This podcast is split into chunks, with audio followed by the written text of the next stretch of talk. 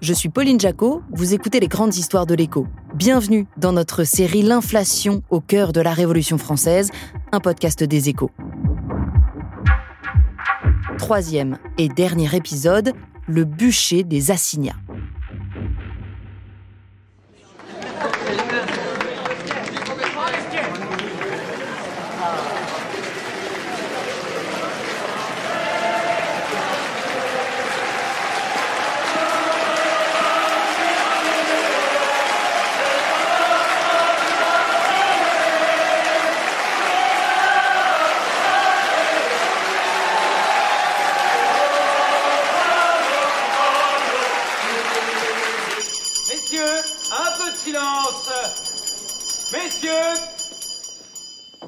1793, le pays est dirigé d'une main de fer par les montagnards, Georges-Jacques Danton, Camille Desmoulins, Maximilien de Robespierre.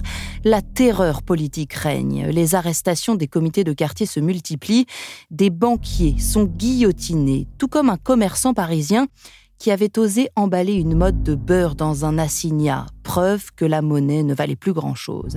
Les prix plafonnés imposés par la loi du maximum ont des conséquences immédiates. Les produits disparaissent des boutiques et le commerce bascule dans l'illégalité. C'est l'illusion terrible de tout blocage des prix. Quand on bloque les prix, on se dit bah, les gens vont pouvoir acheter moins cher. C'est vrai, sauf que les gens qui vendent, eux, ne veulent plus vendre. Jean-Marc Vittori est journaliste aux échos. Par exemple, il y a les fabricants de, bougies. Les bougies sont l'un des produits qui figurent dans le grand maximum. Les fabricants de bougies, donc, ils vendent leur stock de bougies et puis ensuite, ils arrêtent de se réapprovisionner parce que ils vont plus pouvoir faire de marge. Et euh, les agriculteurs, ils ont un comportement euh, encore plus euh, pénalisant pour l'ensemble de l'économie française. Ils se disent, ça ne sert à rien de planter du blé puisque le blé, je pourrais pas le revendre à un prix qui me permet de vivre. Donc, autant que je ne plante plus le blé. Et évidemment, quand on ne plante plus le blé, l'année suivante, la récolte diminue encore et ça fait encore monter les prix pas sur le marché officiel, parce que le marché officiel, il est encadré, mais en réalité, tout se passe de plus en plus au marché noir, euh, de manière euh, masquée. Les aubergistes, par exemple, des villes euh, françaises, à ce moment-là, ils vont dans les campagnes à la nuit pour acheter les œufs, les poules, la viande, la charcuterie, et les ramener toujours en s'abritant dans l'obscurité dans leurs auberges l'inflation, l'échec des assignats qui devient de plus en plus évident et la crise du commerce en 1793 et 1794, toutes ces difficultés ont conduit à une crise systémique sociale. L'alternative est bien la société de secours réciproque projetée depuis la Déclaration des droits de 1793 il y a une réflexion qui est très poussée en 1794, en particulier autour des décrets de Ventose et du livre de bienfaisance nationale, pour revenir sur ce qui a causé euh, une telle situation où le commerce, qui était considéré un peu à la manière de Montesquieu comme pacificateur, est devenu un ferment de guerre civile. Sophie Vaniche est directrice de recherche au CNRS en histoire de la Révolution française. Et donc cette inflation, elle est quand même prise très au sérieux. Euh, d'une part parce qu'on cherche à la contraindre, et d'autre part parce qu'elle est destructrice de la révolution.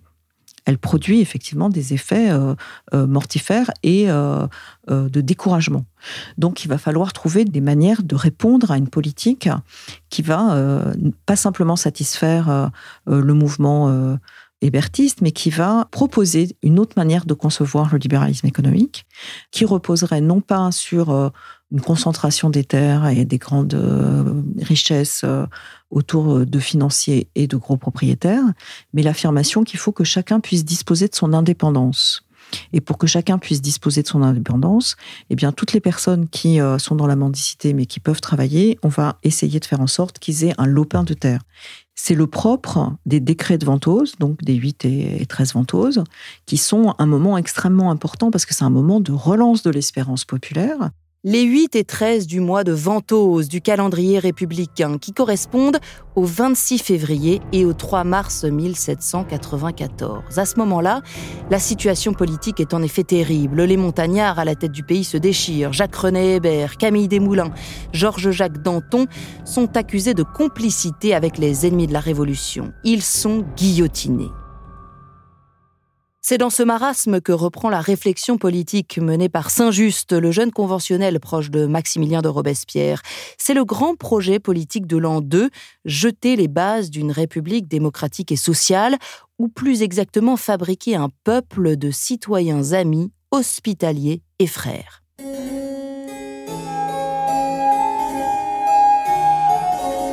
Les malheureux sont les puissances de la terre ils ont le droit de parler en maître au gouvernement qui les néglige.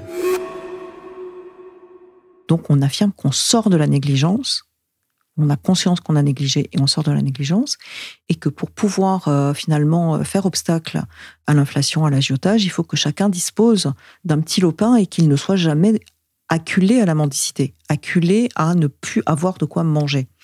Et donc, on affirme qu'on va pouvoir distribuer des nouveaux biens, les biens euh, des émigrés et les biens des traîtres, qu'on va les distribuer, et non pas les vendre, pour que chacun puisse échapper en fait à cette pression monétaire. Et donc, il y a quelque chose qui peut paraître archaïque, mais en fait qui permet de dire que chacun fera comme il voudra avec son lopin, soit pour se nourrir dans les situations qui sont difficiles, soit pour vendre un peu quelque chose pour pouvoir euh, améliorer euh, ses fins de mois. Et donc cette idée de, de l'OPIN, c'est quand même quelque chose d'extrêmement important. Ça va être complété par une politique territoriale sur le livre de bienfaisance nationale, où là, euh, les lopins vont être distribués aussi à des gens en situation précaire, mais également aux veuves, aux orphelins et aux personnes qui, en fait, sont retirées du travail, sont retraitées alors, ils vont pas avoir un lopin, ils vont avoir de l'argent. On va leur donner de l'argent pour qu'ils puissent avoir accéder effectivement euh, aux denrées de première nécessité. Cette politique, elle n'est pas séparable de la question des assignats. Parce que c'est parce que euh, les assignats ont conduit à une crise systémique sociale qu'il faut trouver des solutions. Et c'est pas par la monnaie, on n'arrive pas à la maîtriser, on sent qu'on n'a pas de maîtrise de la monnaie. Donc c'est un retour non pas au numéraire, mais au lieu de production initial, à savoir la terre. Donc il y a toute une politique naturaliste à ce moment-là en faveur des fameux malheureux. Il y a une pensée de la question du travail, de la question de la répartition et de la question de la solidarité qui est d'une très très grande modernité.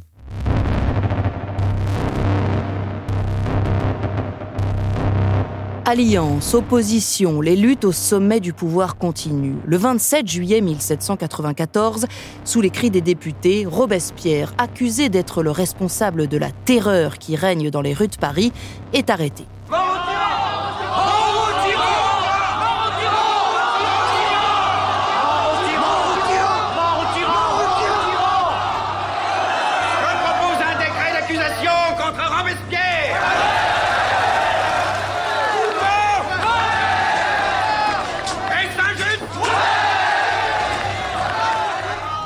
Porte le décret aux voix. Que tous ceux qui sont pour lèvent la main. Accordez le lendemain, le 28 juillet 1794, avec Saint-Just et plusieurs de leurs soutiens, Maximilien de Robespierre est guillotiné place de la Révolution à Paris. Sur le chemin qui l'emmène vers l'échafaud, des sans-culottes lui lancent à la figure un nouveau slogan Foutu maximum.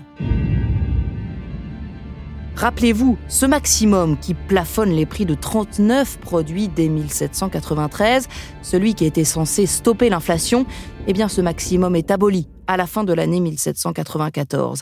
C'est alors le début de l'hyperinflation, le prix du pain non subventionné est multiplié par 13 les prix augmentent d'autant plus que les Français ne croient plus en la valeur des, assignats, parce que les assignats, on en fabrique de plus en plus. Hein, c'est la machine infernale euh, qui continue. En 1795, leur encours triple pour dépasser les 23 milliards de livres, alors qu'ils n'avaient que progressé de moitié euh, l'année précédente. Hein. On manque même de papier pour les imprimer. C'est ce qui se passe dans les phases d'hyperinflation. À la fin, on fabrique de plus en plus de monnaie et, et ça, ça présage l'explosion du système un panier de biens qui coûtait 100 livres en 1790 en vaut 40 000 en 1796. Les assignats sont méprisés.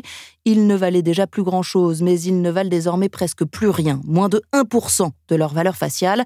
Dans de multiples endroits en France, il n'est plus question d'accepter cette monnaie de singe.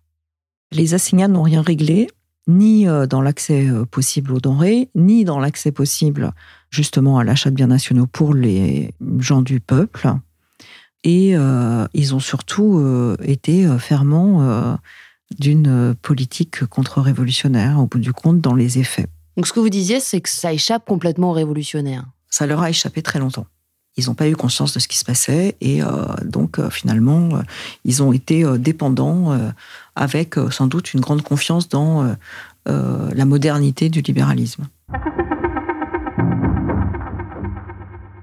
C'est le 19 février 1796 pour marquer symboliquement la fin des assignats, le gouvernement brûle euh, place Vendôme les planches avec lesquelles on, fabriquait euh, ces assignats, les planches à billets. Et l'histoire veut que ça ne marchait vraiment pas puisqu'il a plu et que les autorités ont eu un mal fou à faire brûler ces planches.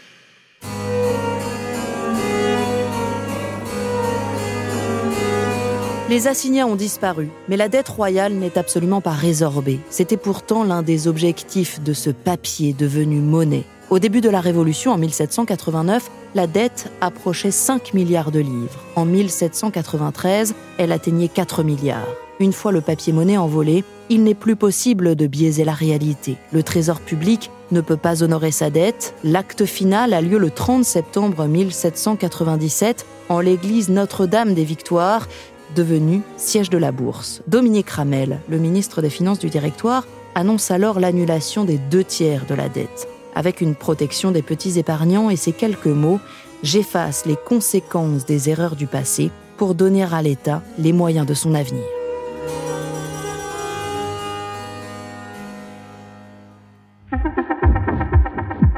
Merci à Jean-Marc Vittori, journaliste aux Échos. Merci à Sophie Vaniche, directrice de recherche au CNRS en histoire de la Révolution française. Vous venez d'écouter Le bûcher des assignats, le troisième et dernier épisode de notre série L'inflation au cœur de la Révolution française. Si vous avez une question, une remarque, une envie d'écouter un sujet en particulier dans un prochain podcast des grandes histoires de l'écho, n'hésitez pas à nous écrire. Sur Spotify, faites glisser votre écran vers le haut, partagez-nous vos envies dans le champ Qu'avez-vous pensé de cet épisode? Et bien sûr, vous pouvez nous retrouver sur toutes vos plateformes préférées Apple Podcast, Spotify, Amazon Music ou encore Deezer. À bientôt.